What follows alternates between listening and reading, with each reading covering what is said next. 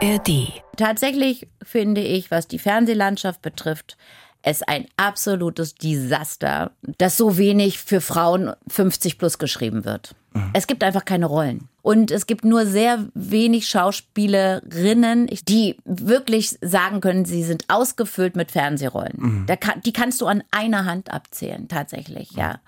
Der Rest muss ganz schön strampeln und gucken, wie er irgendwie unterkommt. Und dazu gehöre ich auch. Ich sitze nicht vom Telefon, starre das Telefon an und warte, dass irgendjemand anruft und mich fragt, ob ich die dritte Oma von links spielen will mit vier Drehtagen. Habe ich gar keinen Bock drauf. Sondern ich möchte selbstbestimmt die Dinge tun und dann backe ich halt vielleicht kleinere Brötchen, aber es sind meine eigenen. Und da geht's mir besser. Viel, viel, viel Hamburg. Hamburg. Der Talk-Podcast von NDR 90,3 mit Daniel Kaiser. Herzlich willkommen zum Podcast mit dem Hamburg-Gefühl in der ARD Audiothek. Ja, hier erzählen Menschen, wie sie in dieser Stadt leben und was sie mit dieser Stadt alles schon erlebt haben. Heute mit einer Frau, ich sag mal, im weißen Kittel. Sie steht gerade in der Komödie Winterhuder Fährhaus auf der Bühne. Falsche Schlange heißt das Stück. Aber Millionen kennen sie als Dr. Jasmin Jonas in der ZDF-Serie Notruf Hafenkante. Das CT ist soweit in Ordnung. Aber ich verstehe das hier alles nicht. Ich habe einen totalen Filmriss. Verständlich, wir haben in Ihrem Blut eine Droge gefunden. Eine Droge. Es handelt sich um Gamma-Hydroxybuttersäure oder auch K.O.-Tropfen genannt. Das erklärt auch Ihre dissoziative Wesensveränderung. In seltenen Fällen kann die Substanz statt schläfrig auch aggressiv machen. Moin, Gerrit Kling, hallo. Hallo. Wie war das dissoziative? Keine Ahnung.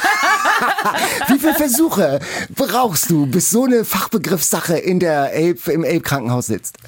Eigentlich, das können meine Kollegen bestätigen, bin ich absolut textsicher, weil ich wirklich vorbereitet bin. Aber das Lustige ist, ich bin ja ein Fake. Ne? Ich bin ja keine wirkliche Ärztin und deshalb vergesse ich auch nach dem Dreh ganz schnell wieder diese vielen bösen Begriffe und muss mir dann schon wieder die nächsten einprägen. Äh, Das ist einfach eine sehr ähm, Fachbegriff-lastige Rolle. das muss man schon sagen. Du warst ja auch schon Dr. Maren Maybach damals bei den Rettungsfliegern. Wie gut ist denn, bleibt denn wirklich gar nichts hängen? Dein Mhm. Doch. medizinisches Also Wissen? es bleiben schon medizinische Sachen hängen, aber nicht unbedingt immer diese ganzen Fachbegriffe, die, die lernt man dann so im Zusammenhang und die vergisst man dann auch mal wieder. Aber ich habe natürlich, wenn ich von bestimmten Sachen rede, schon in gewisser Weise auch Ahnung und weiß schon ein bisschen, worum es da geht und erkundige mich tatsächlich auch vorher immer, was ist damit gemeint, was hat der Patient und so und dann bleibt schon ein bisschen was hängen und ich würde sogar mir zutrauen, wenn jemand jetzt hier umfallen würde im Studio, könnte ich direkt eine Erstversorgung machen. Wirklich? Aber ich könnte Ja? dich versorgen, auf Ah, jeden Fall. Es ist schon mal beruhigend irgendwie, in guten Händen bei Dr. Jasmin Ja, Jonas. ja, ja, ja. Aber das, ähm, wie gesagt, es ist eine kleine Farbe in meinem Leben, Ja. eine kleine Rolle. Die nimmt jetzt nicht sehr viel Raum ein. Also sie nimmt einen Teilraum ein, aber lange nicht den Raum, den immer alle vermuten. Ich werde immer sehr, sehr oft gefragt, Mann, du spielst schon so lange eine Ärztin, kommt dir das nicht aus den Ohren raus und so, äh, immer die gleiche Rolle. Und dann sage ich immer, ey Leute, es ist ein ganz kleiner Teil.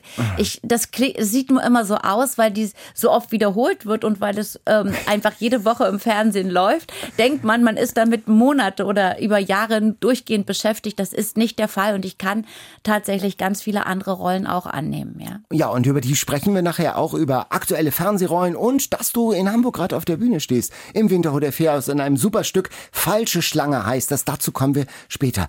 Du drehst in Hamburg. Das Elbkrankenhaus ist zum Beispiel auch in Hamburg. Das Winterhuder Fährhaus steht in Hamburg. Wie viel Hamburg steckt denn in dir? Auch schon sehr viel im Moment. Also im Moment bin ich ja hier für sechs Wochen äh, direkt vor Ort und da habe ich auch eine Theaterwohnung. Wo, Das, da, ist in welchem Stadtteil ist das? das ist in Winterhude, direkt neben dem ah, Theater. ah, Ich fall praktisch von meinem Zuhause in das Theater und wieder zurück. Das ist wunderbar. Das, ich genieße das sehr.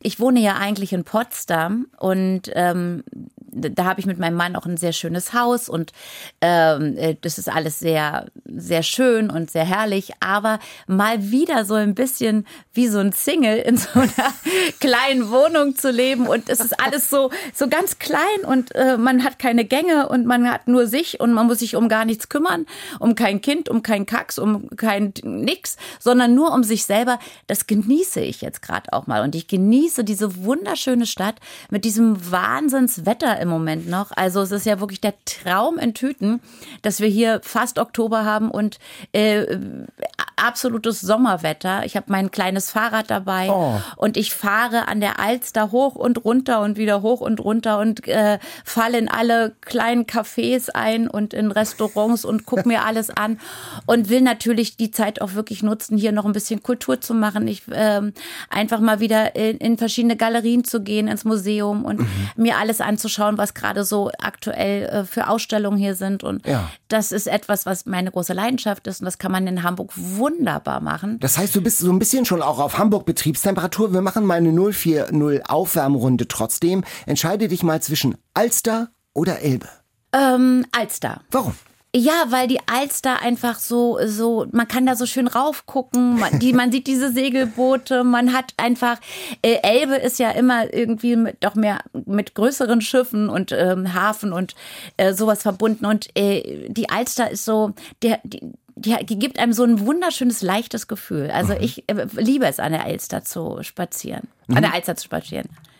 Fischbrötchen oder Franzbrötchen? Beides. Also ich bin totaler Franzbrötchenesser und ich liebe besonders das Hamburger Franzbrötchen.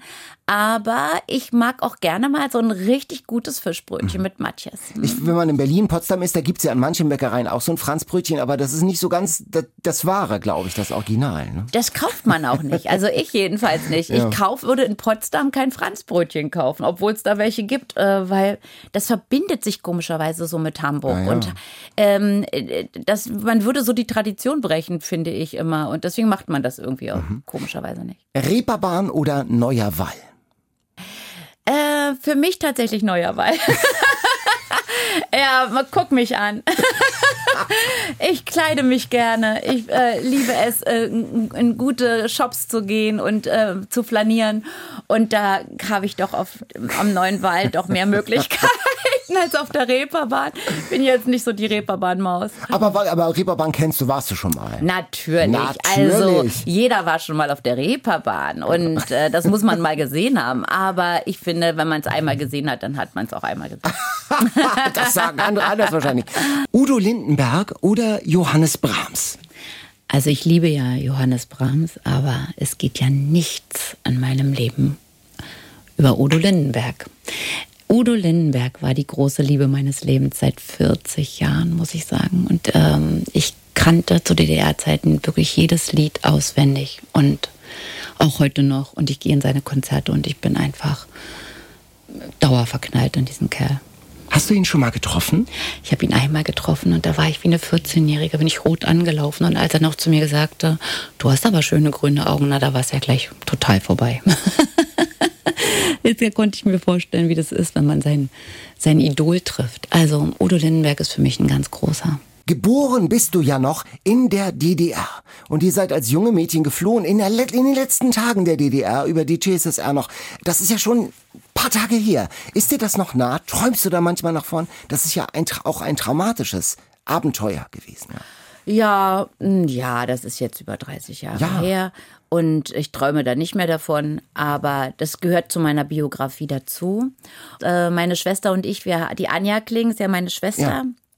Und wir haben ja ein Buch geschrieben. Das Buch heißt dann eben ohne Titel. Wir konnten uns mal wieder nicht einigen, weil es so heißt das Buch, weil es tatsächlich so war, weil wir, äh, ach, was wir uns in diesem mit diesem Buch rumgestritten haben und jeder hat, hat immer die Geschichte anders erzählt und lustig, jeder hat es auch immer anders empfunden. Ja, das ist wirklich- spannend, Ja, das ja, ist ja, spannend. Und dann haben wir wirklich da sehr schöne Geschichten, aber äh, zusammengeschrieben. Du wohnst ja wieder in Ostdeutschland jetzt, auch dann in Potsdam. Ja. Ähm, merkst, du, merkst du bestimmte ostdeutsche Mentalitäten an dir?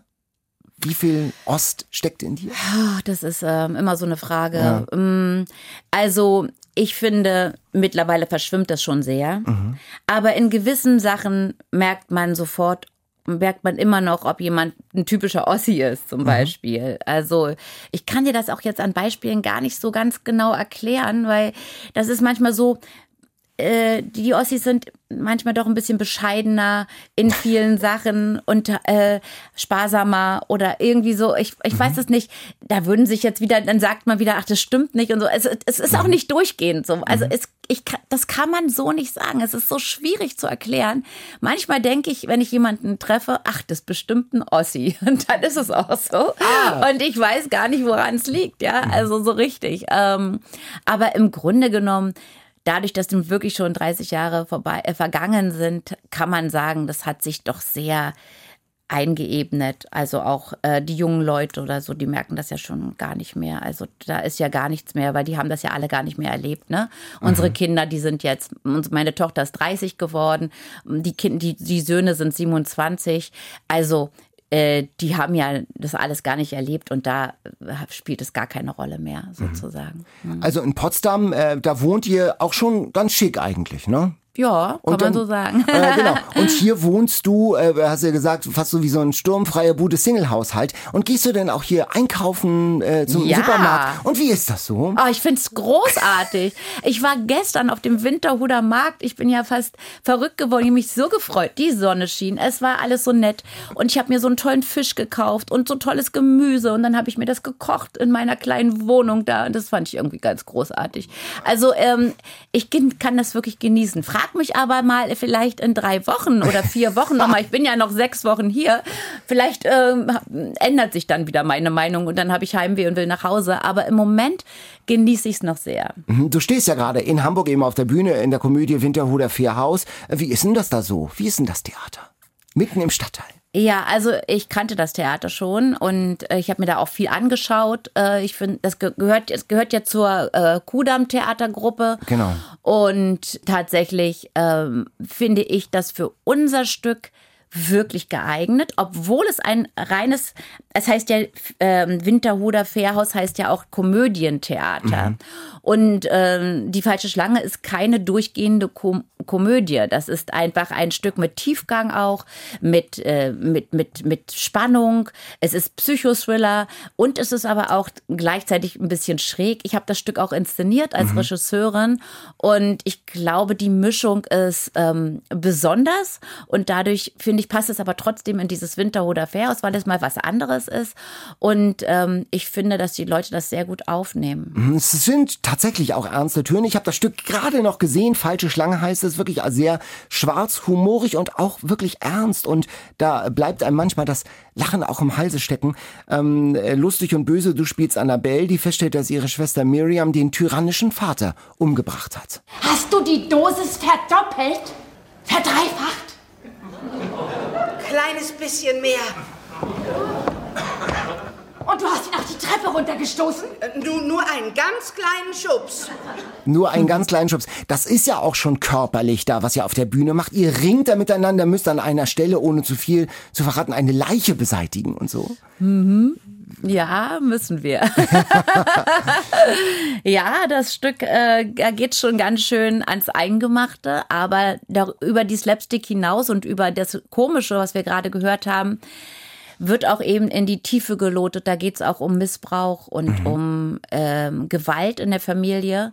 Und das ist auch ein Thema, was uns alle angeht. Und deshalb ähm, finde ich das Stück so gelungen von Eckburn, weil es eben nicht nur flache Schenkelklopferwitze sind, sondern es geht eben auch um was. Tatsächlich. Und da habe ich auch, als es um diese Missbrauchsgeschichte geht, in der Kindheit Vater, äh, mhm. der, der, der die Tochter äh, missbraucht, ähm, da zuckte ich so zusammen, dachte, in welchem Theater bin ich hier? Wie du sagst, also Komödie, Winterhuder, Federhaus, das ist ja auch mutig, so ein Stück denn auf die Bühne zu bringen, in so einem Kontext. Ne? Absolut. Und ich hatte wahnsinnige Angst vorher. Also äh, die Woche bevor die Premiere rauskam, habe ich mir wirklich Sorgen gemacht und habe gedacht, ob wir wirklich im richtigen Theater sind, weil die Zuschauer sind das nicht gewohnt an diesem Haus und würden die uns vielleicht gar nicht annehmen. Und ich stand unfassbar unter Dampf, muss man echt sagen.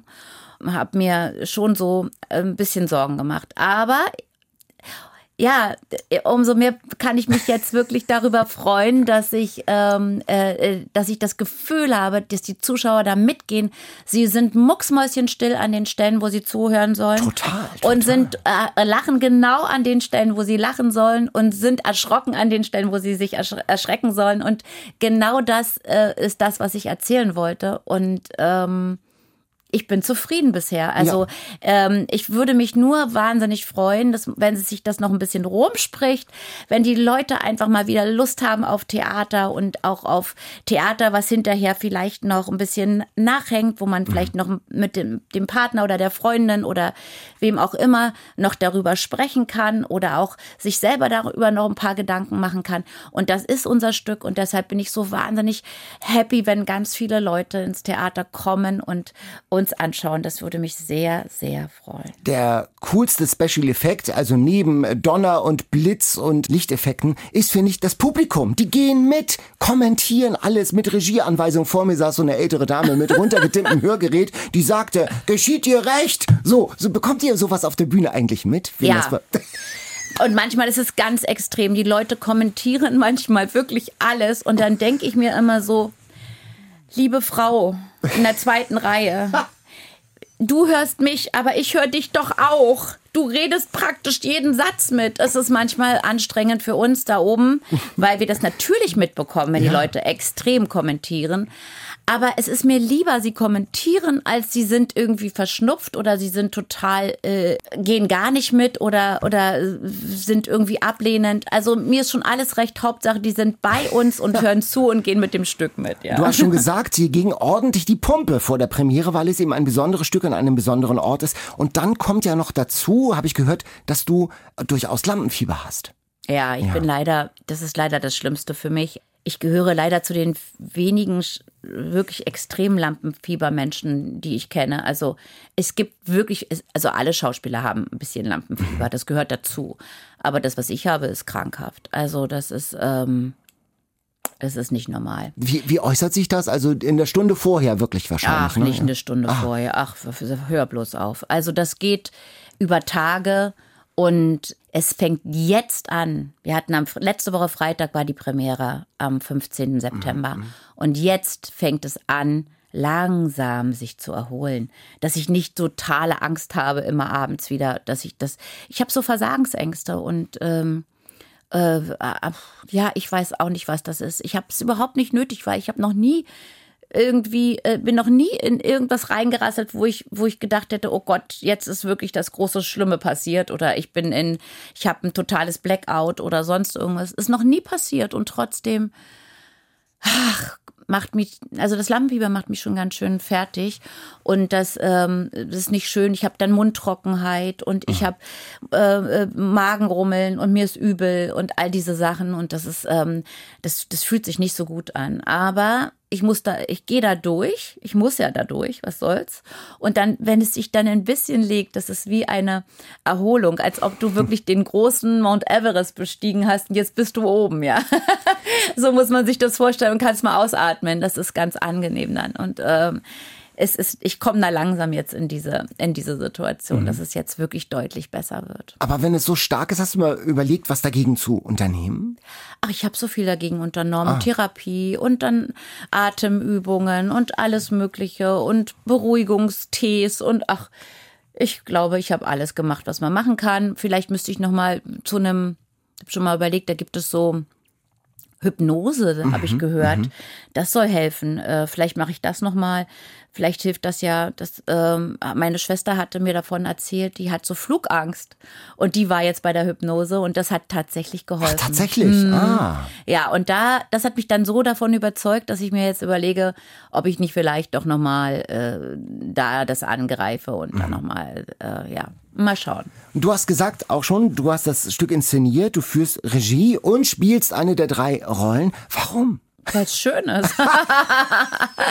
Nein, das war eigentlich anders geplant. Ich habe das Stück äh, ursprünglich mit einer anderen Schauspielerin besetzt und äh, wollte nur Regie führen. Und äh, dann wollten wir das eigentlich nur für Rotenburg ob der Tauber machen. Ähm, eigentlich nur als Sommertheater war das mal angedacht. Und dann kam das so gut an, dass äh, das größte Tourneeunternehmen Deutschlands, nämlich ähm, Landgraf, ähm, hat uns dann angefragt und meinte, wollt ihr nicht damit auf Tournee gehen? Und die Kollegin, die ich äh, besetzt hatte, die konnte nicht auf Tournee gehen, weil die auch noch sehr viel Drehverpflichtungen hat. Und dann habe ich gesagt, okay, dann übernehme ich die Rolle. Und so kam es dann, dass ich die, in die Rolle noch äh, eingestiegen bin und dann das Stück äh, sozusagen ja, sowohl als Regisseurin als auch als Schauspielerin betreue. Mhm. Ist das gut für die Statik in so einem kleinen Team dann auch? Also wenn du Regisseurin bist und Darsteller? Da, da, musst du mein Team fragen. Aber ich glaube, dass mein Team es liebt. Jedenfalls sagen sie es mir immer. Weil sie haben ja immer ihre Regie dabei. Und, und das passiert wirklich so fast jeden Abend nach der Vorstellung gehe ich zu einer von den beiden hin und sage, du, denk mal am nächsten Tag daran. Und dann kommt aber auch mal eine andere Kollegin zu mir und sagt, du, das mit dem Taschentuch, das musst du anders machen. Ich zeig dir mal, wie das geht. Da, da musst du, mhm. äh, und, also wir helfen uns gegenseitig. Das war auch wirklich nicht so, dass ich jetzt mich mich als Regisseurin hinstelle und sage, du hast zu machen, was ich sage, sondern wir machen Teamwork. Mhm. Ja, also ich schlage Sachen vor, die schlagen Sachen vor und wir haben das zusammen entwickelt und es, ich, ich würde immer sagen, es ist eine absolute Teamwork-Arbeit. Ganz profane Frage, bekommt man denn auch mehr Geld? wenn du Regisseurin bist und äh, oder gibt es äh, und und äh, Hauptdarstellerin oder gibt es da so ein so ein äh, so ein Paket? ich könnte dir jetzt sagen, was ich dafür kriege. Das ist so, das ist so, so lächerlich wenig, oh. dass äh, die Regiegage, da, ähm, das, das, das glaubt mir eh keiner, aber es ist ein ganz, ganz, ganz kleines bisschen. Das sind ein paar Euro, die ich für die Regie noch draufkriege. Mehr ist es nicht. Ah, okay. Ja. Ah, interessant. Hm. Regisseure habe ich gedacht, also, man muss, ich glaube, der Zuschauer oder der, der Zuhörer in dem Falle hier, der stellt sich sowieso mal vor, oh, die Schauspielerin und macht jetzt auch eine Regie, wahrscheinlich äh, äh, verdienen die alle ein Wahnsinnsgeld. Liebe Leute, so ist es leider nicht. Mhm. Also ähm, Theater die, die, die Theater haben so zu kämpfen, auch mit der Existenz. Die können ihre Leute nicht so üppig bezahlen, wie man sich das vorstellt. Mhm. Das geht vielleicht noch an ganz großen Staatstheatern, aber an Privattheatern muss das Geld zusammengehalten werden. Und da muss man sich genau überlegen, wofür man Geld ausgibt. Und da gibt es auch eine Grenze für Schauspieler mhm. und die geht nicht, die gilt es nicht zu überschreiten und das wissen wir Schauspieler auch. Also es ist auch immer also wenn wir an, zum Drehen gehen, verdienen wir natürlich ungleich viel mehr. Fernsehen zahlt besser. Ja, viel besser. Ah. Aber äh, Theater ist ja auch das Zuhause des Schauspielers und auch die Leidenschaft teilweise. Nicht von allen Schauspielern, aber von mir zum Beispiel. Und obwohl ich Lampenfieber habe. Ich wollte gerade sagen, denn Fernsehlampenfieber ist ja nicht dann so. Nö, im Fernsehen habe ich kein Lampenfieber. Ich weiß nicht, warum ich mir das antue, für wenig Geld mit viel Lampenfieber auf die Bühne zu gehen.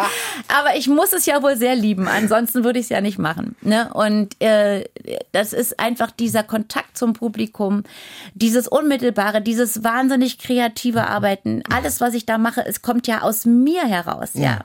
Und wenn ich dann noch die Regie übernehme und alles bestimmen kann, die Musik, ähm, die, wie das alles in Szene gesetzt wird, das Licht und alles, das ist natürlich die perfekte Arbeit und das macht mir, das, das befriedigt mich als Künstlerin unfassbar. Mhm. Es gibt jetzt ein neues Projekt im Fernsehen, Schule am Meer, das läuft am 13. Oktober im ersten. Äh, unter anderem mit Oliver Mommsen, der war ja auch schon zu Gast. Äh, wie wird denn das? Wie das wird? Ja. Das wird schön.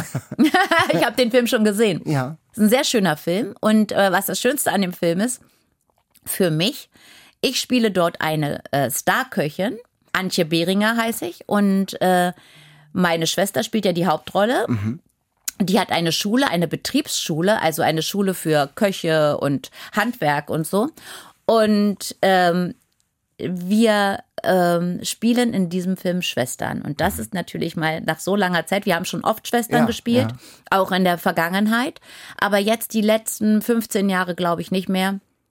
Und das ist nach 15 Jahren mal wieder das erste Mal, dass wir vor der Kamera stehen oder vielleicht zehn Jahre, ich weiß es nicht so ganz genau, kenne ich mich mit Zahlen nicht aus. Aber ähm, es ist eine lange Zeit her auf jeden mhm. Fall. Und wir sind mal wieder vor der Kamera zusammen und das haben wir sehr genossen. Ihr seid öfter ja auch mal in der Öffentlichkeit zusammen, sitzt in der Talkshow. Und ist das denn nicht immer so, dass es die, die eine ist die Schwester von der anderen, dann wird man so vorgestellt, steht so in der Zeitung. Ist das nicht auch nervig? Will man nicht auch sein eigener Mensch sein? Wir sind ja unsere eigenen Klar. Menschen. Also äh, nervig äh, hin oder her ich, äh, worauf du jetzt anspielst, ist, ähm, dass die Anja natürlich vielleicht ähm, oder auf jeden Fall so ist, so ist es ja, äh, dass sie wirklich eine, die bekanntere Fernsehschauspielerin ist. Das kann man schon so sagen, weil sie sehr, sehr viele verschiedene Rollen im Fernsehen gespielt hat und ich vielleicht weniger verschiedene Rollen, mhm. dafür immer kontinuierlich zum Beispiel Hafenkante, ja. aber eben auch hier und da mal ähm, auch andere Rollen. Und dadurch ist, hat sie natürlich, hat Anja natürlich eine breitere Publikumswirksamkeit vielleicht bei dem Fernsehzuschauer als ich.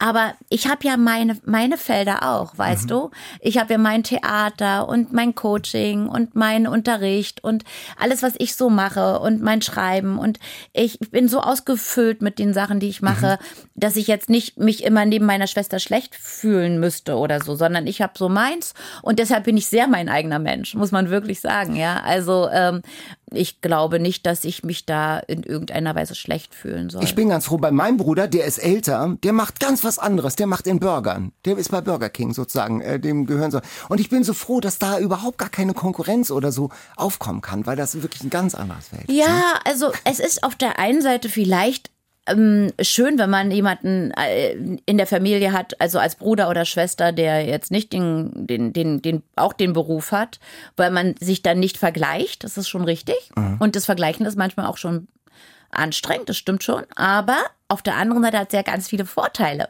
Wir können zusammen auftreten. Wir können zusammen Dinge entwickeln. Wir können zusammen in einem Film spielen. Mhm. Wir können zusammen in Talkshows gehen. Wir können zusammen auf tolle Events gehen.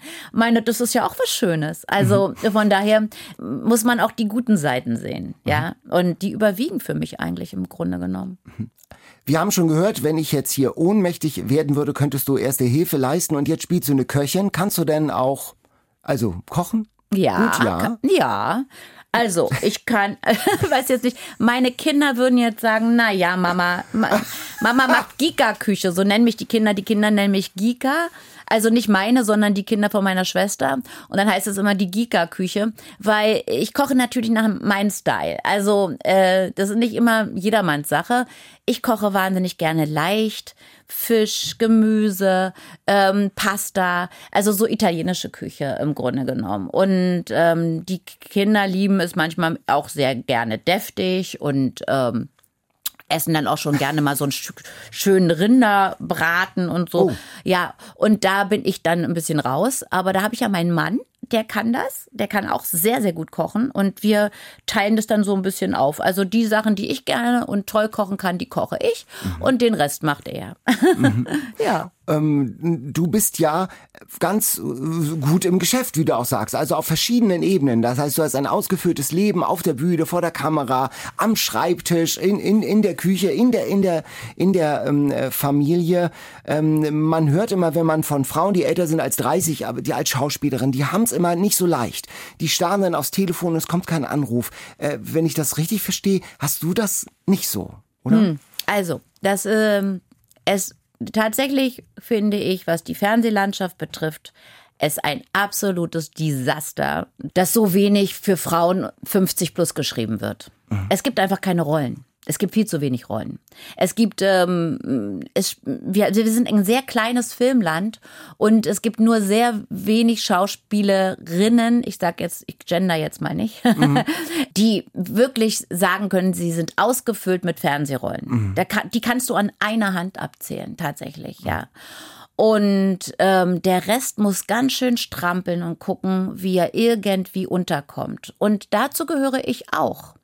Ich bin fernsehtechnisch nicht ausgefüllt. Ich wünschte mir, ich hätte noch viel, viel mehr Fern schöne Filmrollen im Angebot. Habe ich aber nicht. Mhm. Und äh, weil ich die nicht habe und weil ich sie bisher nicht habe, äh, mache ich mich selber auf die Strümpfe und habe mir sehr viele Sachen so äh, angeeignet, die ich mache. Und äh, das alles zusammen erfüllt mich. Weißt du? Mhm. Also, äh, ich sitze nicht vom Telefon, starre das Telefon an und warte, dass irgendjemand anruft und mich fragt, ob ich äh, die dritte Oma von links spielen will mit vier Drehtagen. Habe ich gar keinen Bock drauf. Sondern ich möchte selbstbestimmt die Dinge mhm. tun mhm. und dann mache ich halt backe ich halt vielleicht kleinere Brötchen, aber es sind meine eigenen. Und äh, da geht's mir besser. Es ist aber doch gerade so viel im Wandel, im Blick auf Sensibilität gegenüber Rollenbesetzung und so. Und meinst du nicht, dass sich da auch was bewegt, gerade in, in der Hinsicht? Also welche Gesellschaft soll das abbilden? Die Kerle betrifft es ja nicht. Die spielen ja, äh, bis sie umfallen. Naja, es ne? betrifft auch viele Ja. Schauspielkollegen, ja, ja. Es gibt auch, äh, was die Männer betrifft, ähm, wirklich immer wieder die gleichen, die die gleichen Rollen spielen. Und dann denkst du, oh, mein Gott, den, den, den habe ich doch jetzt schon so oft gesehen, gibt's keine anderen Schauspieler oder so. Also äh, es, in Deutschland greift man immer gerne auf Bestehendes zurück. Ach, die hat da das gespielt, dann kann die jetzt immer das spielen. Ja? Und statt mal zu sagen, Mensch, die hat, die hat, die spielt hier die Ärztin, jetzt geben wir der mal eine Mörderin oder was weiß ich, ja. Also das wird in Deutschland ganz wenig getan und das ist so schade, weil wir sind Schauspieler. Wir sind Schauspieler und wir wollen spielen und wir wollen vielseitig sein und das ist gar nicht so, also ähm, in der Besetzung wird es ganz oft übersehen. Und Harald Mark war ja gerade bei uns und der Mhm. spielt ja oft auch so, ähm, so, so, so freundliche, kuschelige, nette Typen, so harmoniebedürftige und harmonieverströmende. Der würde gern auch mal einen Mörder spielen. Was würdest du denn gern, gern mal spielen? Also das kann ich, das werde ich oft gefragt und ich kann dir das wirklich nicht beantworten. Ich würde alles spielen, wenn es ein gutes Drehbuch ist. Ja, also wenn ich schon in der dritten, nach der dritten Seite das erste Mal gähne und bei der fünften Seite eingeschlafen bin und mich dann richtig zwingen muss, das Buch zu Ende zu lesen, weiß ich schon, dass das Drehbuch kann nicht gut sein. Wenn ich, egal wel- welches Genre, was es auch immer ist, äh, ob ich eine Mörderin spiele, eine Alkoholikerin äh, oder eine Anwältin oder eine Richterin oder eine Mutter, äh, die, die, die irgendwie ein Problem hat oder sonst was. Es ist mir völlig egal, wenn es ein gutes Drehbuch ist, dann äh, kann ja die Rolle, ist die Rolle interessant, weißt du? Darum geht es. Und nicht, ich möchte gerne mal äh, eine, historische Figur spielen oder so. Wenn das eine langweilige Geschichte ist, und das, das nützt auch die historische Figur nichts. Aber es muss ein packendes Buch sein. Darum geht es. Du bist ja immer wieder in Hamburg und kennst Hamburg so ein bisschen. Wir haben so einen, ähm, äh, einen äh, Fragebogen. Wir haben einen Fragebogen in unserem Podcast und da lautet die erste Frage, wenn du Königin von Hamburg wärst, was würdest du als allererstes ändern? Was, was stört dich in dieser Stadt?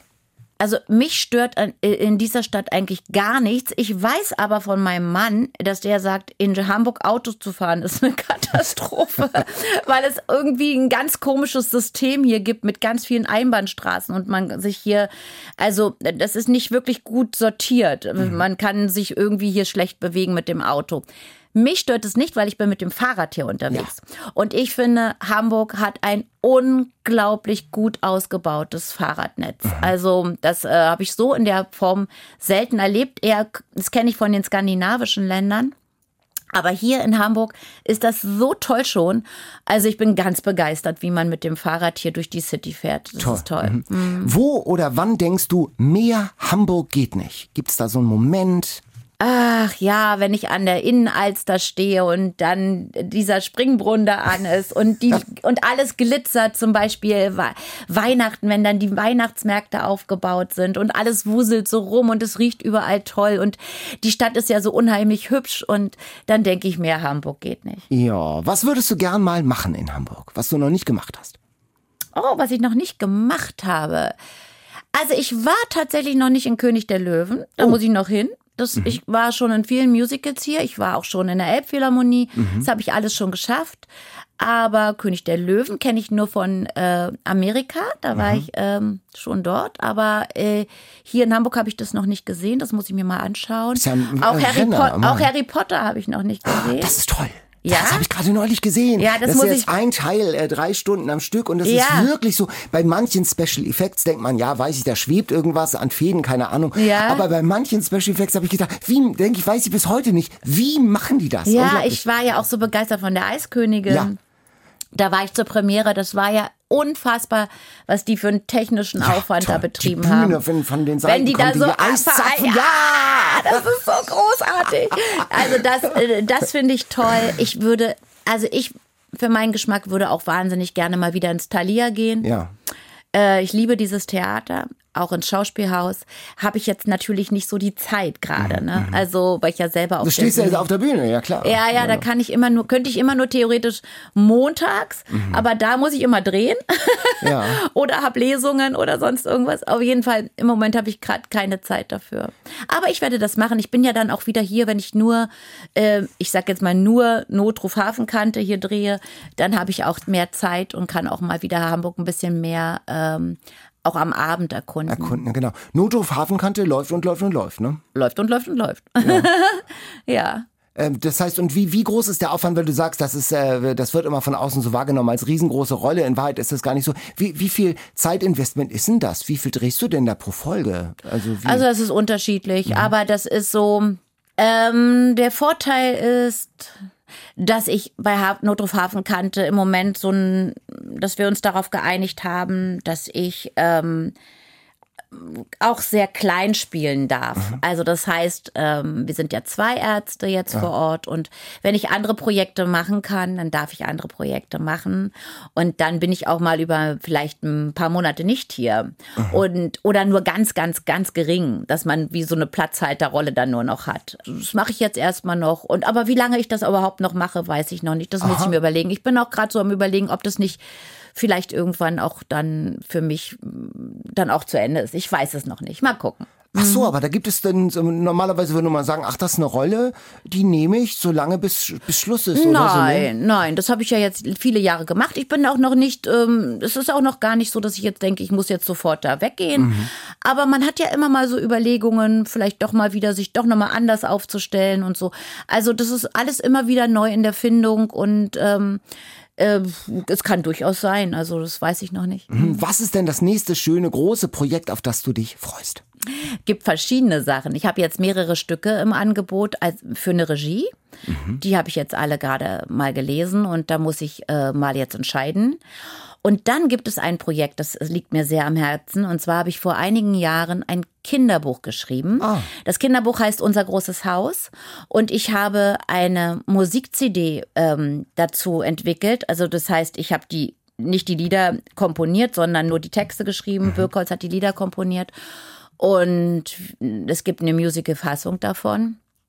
Und wir wollen jetzt, also beziehungsweise hauptsächlich ich, ähm, werde jetzt eine Bühnenfassung erstellen und wir werden ein Kindermusical daraus machen. Ach toll. Ja. Und äh, das soll 25 dann ins Theater kommen.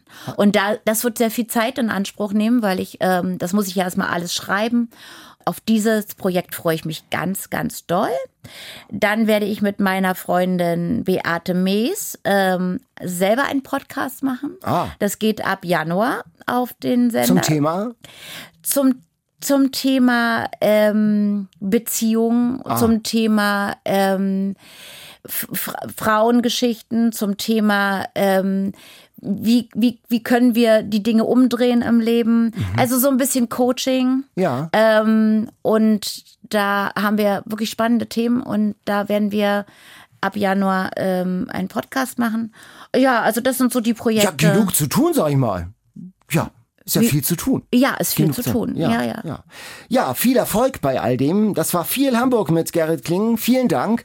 Dieses Gespräch und alle anderen interessanten Begegnungen mit Westernhagen zum Beispiel, mit Dagmar Berghoff, mit Sascha, mit Charlie Hübner und, und, und findet ihr in der NDR Hamburg App und natürlich in der ARD Audiothek. Bis zum nächsten Mal. Tschüss. Tschüss. Wie landen private Fotos in Datensätzen von künstlichen Intelligenzen? Warum streitet die Ampelregierung eigentlich so viel? Und hätte der Amoklauf in Hamburg verhindert werden können? Mein Name ist Viktoria Kopmann, ich bin die Host von 11KM. Die Antworten auf diese Fragen und noch viel mehr gibt's täglich von Montag bis Freitag im Podcast der Tagesschau. Mit uns erlebt ihr jede Folge ein aktuelles Thema ganz nah dran als spannende Geschichte. Er war unglaublich nett und freundlich angeblich und hat sich sehr entschuldigt, dass da eine Patrone herumlag.